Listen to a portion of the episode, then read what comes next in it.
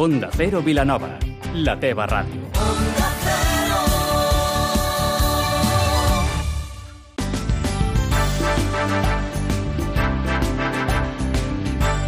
Más de uno Vilanova, amb Arnau Vila. Bon dia. El Consell Comarcal del Garraf ha presentat el nou servei del Medi Natural i Litoral per impulsar les tasques relacionades amb l'educació i divulgació mediambiental a la zona. A continuació els hi oferim més detalls. I parlarem amb Blanca Alba, regidora de Participació a l'Ajuntament de Vilanova i la Geltrú, sobre les 54 propostes que es poden votar fins al pròxim 15 d'abril en el marc dels pressupostos participatius d'aquest any. És dimarts 9 d'abril amb Vicenç Armero, al control tècnic. Comencem.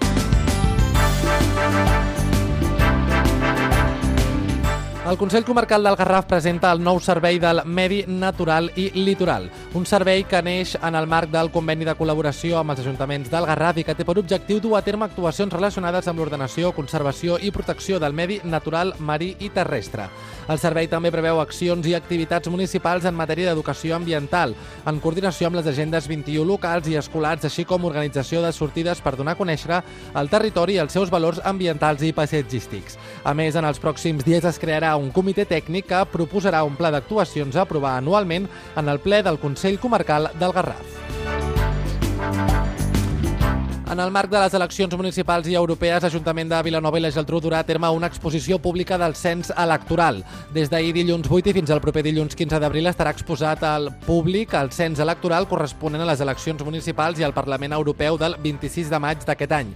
Durant aquest temps, el consistori mantindrà un servei informàtic de consulta personal de les llistes del cens vigents en el municipi que es podrà realitzar de dues maneres, a través de l'Oficina d'Atenció Ciutadana o bé a través d'un ordinador d'ús lliure situat al vestíbul del consistori. Amb tot, aquesta consulta de dades serveix per detectar possibles omissions o errors en les inscripcions censals. En aquest sentit, les reclamacions es podran formular fins al dia 15 d'abril, presentant el model oficial d'instància a la delegació provincial de l'Oficina del Cens Electoral, a l'Oficina d'Atenció Ciutadana de l'Ajuntament de Vilanova i la Geltrú o directament a la delegació provincial. Detenen a un jove del Vendrell per presumptament agredir sexualment a una noia. Els Mossos d'Esquadra han detingut al Vendrell a un jove de 23 anys acusat d'un presumpte delicte d'agressió sexual a una noia. Els fets van tenir lloc el passat dissabte 6 d'abril, quan la policia va rebre l'avís de la víctima, qui els va explicar que l'agressor no hauria respectat la seva negativa a mantenir relacions sexuals amb ells quan tots dos es trobaven a l'entrada d'un edifici. Després de passar a disposició judicial, l'acusat ja es troba en llibertat amb càrrecs i els acabem explicant que la Masia d'en Cabanyes acollirà un homenatge a la poesia per commemorar la Diada de Sant Jordi. Una jornada amb la que es vol retre homenatge al poeta Manuel de Cabanyes, representant del romanticisme i a la literatura coetània europea i que es celebrarà el proper diumenge 14 d'abril a les 11 del matí als Jardins de la Masia d'en Cabanyes. Enguany, la tradicional lectura de poemes farà un reconeixement i recordatori a les dones que han escrit poesia, amb especial protagonisme a les creadores de la comarca i d'arreu del país. Pel que fa a la lectura compartida i encadenada, es realitzarà a través de l'obra Manuel de Cabanyes, Poemes Essencials, selecció, traducció i comentaris d'Oriol Pi de Cabanyes, editat pel Consell Comarcal del Garraf a cura del CEP i la Nansa. I com cada dia a aquesta hora ha arribat el moment de fer una entrevista, avui saludem a l'altre costat del telèfon a Blanca Albar, regidora de Participació a l'Ajuntament de Vilanova i la Geltrú, amb qui parlarem sobre els pressupostos participatius. Blanca, què tal? Molt bon dia.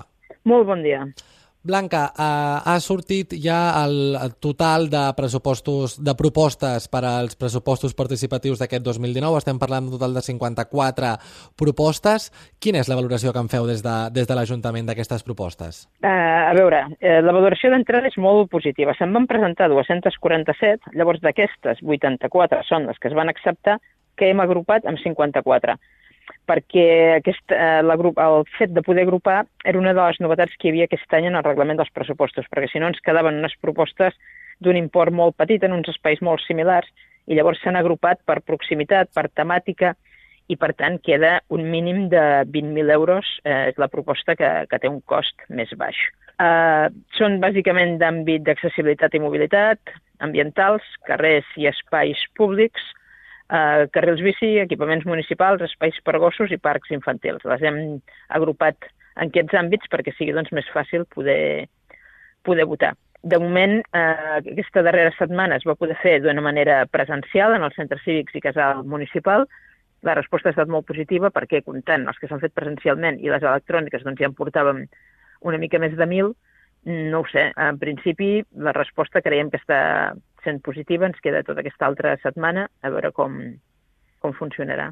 Hi ha alguna proposta, em comentes que n'heu rebut un total de 200, d'aquestes 200 n'heu descartat uh, més de 150, us heu quedat amb bueno, una mica menys de 150, us heu quedat amb un total de 54 propostes finals. Sí, però que són 84, eh, per dir-ho d'alguna manera. Vull dir, les hem agrupat en 54. Hi ha alguna d'aquestes 54 propostes que es repeteixi any rere any o que vingui a reivindicar una mica alguna proposta que s'ha fet anys anteriors?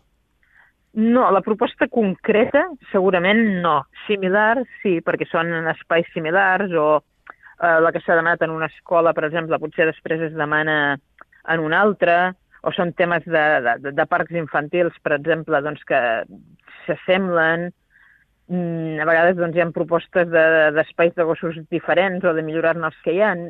bueno, no van, no són molt, molt diferents, tot i que, vaja, sempre hi ha, sempre hi ha aspectes que, que canvien. Estem parlant que es pot votar fins al 15 d'abril. Abans em comentaves que es podia fer presencialment, mitjançant la pàgina web. Exactament, Blanca, quins són els dos procediments per la gent que ens estigui escoltant i vulguin votar, saber que encara estan a temps de votar fins al dia 15, però exactament com poden fer-ho? Mm -hmm. Ara només es pot fer electrònicament fins al 15, són les persones majors de 16 anys empadronades a Vilanova, des del web de l'Ajuntament es pot fer, s'han d'escollir els projectes que es vulguin, però s'ha de votar per un import mínim de 120.000 euros i un màxim de 150, que és el màxim que destinem a pressupostos participatius. I per què és important que els vilanovins i vilanovines s'animin a votar en aquests pressupostos participatius?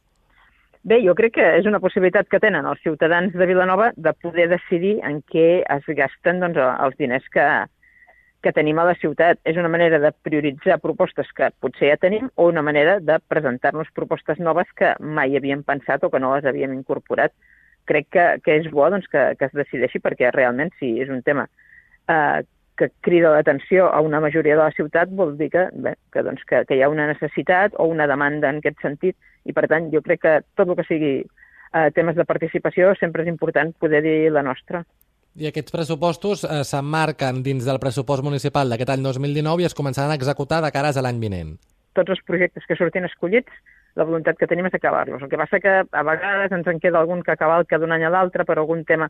N'hi han que s'han de fer concursos, si hi ha hagut algun problema, o bé, al finals d'any sempre n'hi ha algun que potser aquest any ho hem avançat amb la voluntat de que realment doncs, a 31 de desembre estigui tot executat, el que s'hagi escollit. Blanca Alba, regidora de Participació a l'Ajuntament de Vilanova i la Geltrú, moltes gràcies per atendre la nostra trucada i que vagi molt bé el dia. Moltes gràcies a vosaltres. I ara és moment per fer un repàs a l'agenda de la setmana. Avui de 6 a 8 de la tarda a l'aula 29 de l'Institut Municipal d'Educació i Treball de Vilanova i la Geltrú es durà a terme el taller Què és la banca ètica, dirigida a totes les associacions del municipi, on s'explicarà quines són les seves característiques i funcionament, així com els passos per transformar una associació a una cooperativa. Fins aquí les notícies del Garraf i Penedès poden continuar informats cada hora a la sintonia d'Onda Cero. Mentrestant, que tinguin un molt bon dia.